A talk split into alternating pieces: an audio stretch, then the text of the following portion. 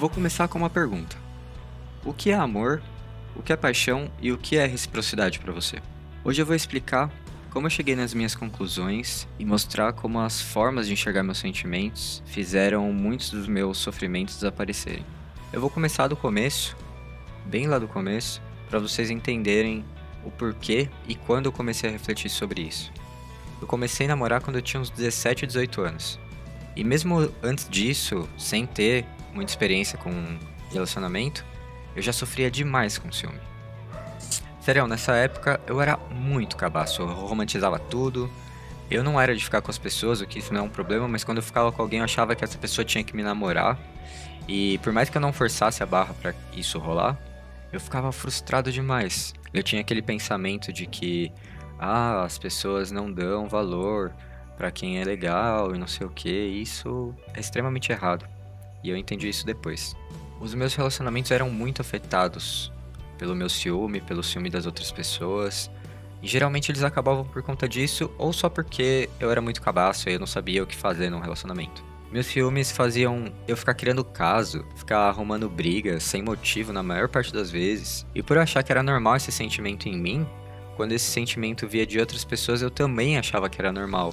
E eu acabava aceitando coisas que eu não devia aceitar, tipo, parar de falar com uma amiga que nunca fez nada pro relacionamento. Mesmo assim, eu emendava um relacionamento no outro. Não que eu não faça isso até hoje, né? Eu ainda faço. Mas até o meu quarto relacionamento, que eu tinha uns 19 anos, mais ou menos, quando ele terminou, eu ainda tinha um ciúme muito forte e ele só crescia. E o pior é que ele existia com ou sem motivo nenhum, e isso não faz sentido. Eu até entendo é, esse sentimento de ciúme quando tem algum indício de que está acontecendo alguma coisa, mas nem sempre era o caso. E o que que isso me fez perceber? Isso me fez perceber que o ciúme estava em mim e que se eu não resolvesse isso, eu ia carregar isso para os próximos relacionamentos também. Eu sabia de algumas pessoas que não tinham tanto ciúme ou que não tinham ciúme de forma nenhuma, ou que até então achava estranho, que parecia que a pessoa não se importava, mas eu tentei entender. E aí eu comecei a me fazer perguntas. A primeira que eu fiz foi: por que, que eu tenho ciúme? E normalmente a resposta era alguma coisa de: ah, eu amo essa pessoa, eu sou apaixonado por essa pessoa, eu não quero perder essa pessoa, eu quero ter certeza de que o sentimento que eu tenho por ela é o mesmo que ela tem por mim. Essas respostas ainda não me diziam muita coisa, então resolvi voltar alguns passos no questionamento. E aí eu fiz uma pergunta que fez tudo mudar para mim. O que é o amor?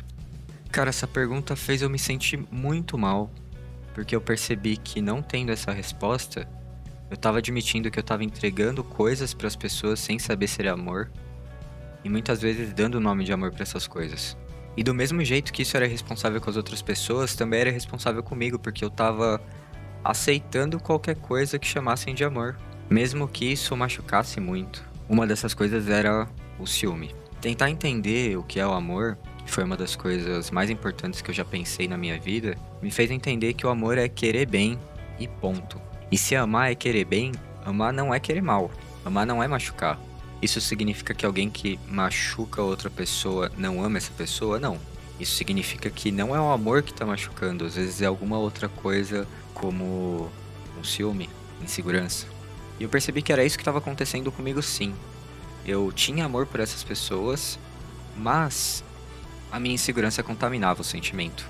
E assim, o meu medo de perder essas pessoas fazia eu ignorar se a pessoa não quer mais ficar comigo, por que eu quero ficar com ela? Se eu te amo e você não quer mais estar aqui, e amar é querer bem, querer que você fique acima de qualquer coisa é querer que você esteja numa situação que você não quer estar.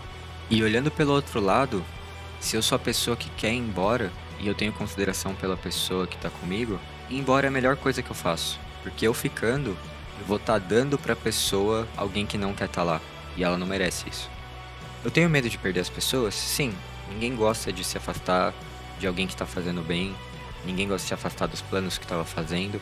Mas eu tenho muito mais medo de ficar com alguém que está comigo só por costume, sabe? Assim como eu também tenho muito medo de estar num relacionamento e tá perdendo tempo da minha vida e tempo da vida da outra pessoa, sendo que eu não enxergo mais sentido naquilo. E aí eu entendi Quando você entende o que é o amor, você não aceita que te entreguem outra coisa dando nome para essa coisa de amor. E o mais importante, você não oferece chamando de amor uma coisa que não é. Com essas reflexões, várias ideias ou caíram ou perderam força, como o ciúme, como o sentimento de posse. Outras se construíram como é, entender o valor da liberdade para mim e para outra pessoa, o respeito da individualidade. E inevitavelmente, tudo que tivesse o amor como base, considerando que agora o meu conceito de amor tinha mudado, ia sofrer mudança também. Por exemplo, a paixão e a reciprocidade. Antes, quando eu me apaixonava, isso acontecia em mim de uma forma muito destrutiva. Era como se alguma coisa dentro de mim fizesse eu ter necessidade daquela pessoa. Isso já fazia eu sofrer com antecedência porque eu sabia que eu era muito cabaço. Então, às vezes, nem chegar na pessoa não chegava. E mesmo quando eu chegava, por alguma força divina, eu já sofria por medo de não ser recíproco. Porque eu não entendia também o que era isso. E aí eu me perguntei o que era reciprocidade. E assim, eu entendi que eu, assim como todas as outras pessoas, eu não escolho o que eu sinto. Então não tenho controle por quem eu vou me apaixonar, quem eu vou amar. Então não faz sentido nenhum eu querer que por eu ter me apaixonado pela pessoa, ela tem que se apaixonar por mim de volta. A reciprocidade ela existe ou ela não existe, isso não é culpa de ninguém. E é isso. É normal você ficar frustrado porque você queria que a pessoa sentisse, mas você atribuir culpa na pessoa por ela não sentir ou ela não tentar sentir, sendo que todo seu sentimento foi automático e você não pediu para sentir também, é bem egoísta. Mas mesmo assim, isso parecia uma coisa triste, uma coisa ruim, parecia uma roleta russa, não dava para saber quando a pessoa ia gostar de você ou não, sabe? Eu acho que esse que era o problema, eu tava focando muito no se a pessoa gostar de mim de volta. Mas aí deu um estalo na minha cabeça. A paixão é um resultado. Se eu me apaixonei por alguém é porque essa pessoa já me entregou alguma coisa. E se chegou no estado de paixão, não foi pouca coisa. Independente se essa pessoa me entregou essas coisas de forma consciente ou não, se ela estava lá só vivendo e isso me agradou a ponto de eu me apaixonar, a minha paixão foi uma resposta. E aí então, se você pensar que você só se apaixona por pessoas que te entregaram alguma coisa, sabendo ou não, já tá pago. Se ela sentir alguma coisa por você, maravilhoso, mas se ela não sentir, ela já te fez sentir um monte de coisa boa. O que fez você se sentir mal nessa situação não foi o que essa pessoa te entregou ou não, foi como você recebeu isso. Tem a ver com a sua insegurança, tem a ver com as coisas que você projetou e essa pessoa não tem culpa de nada.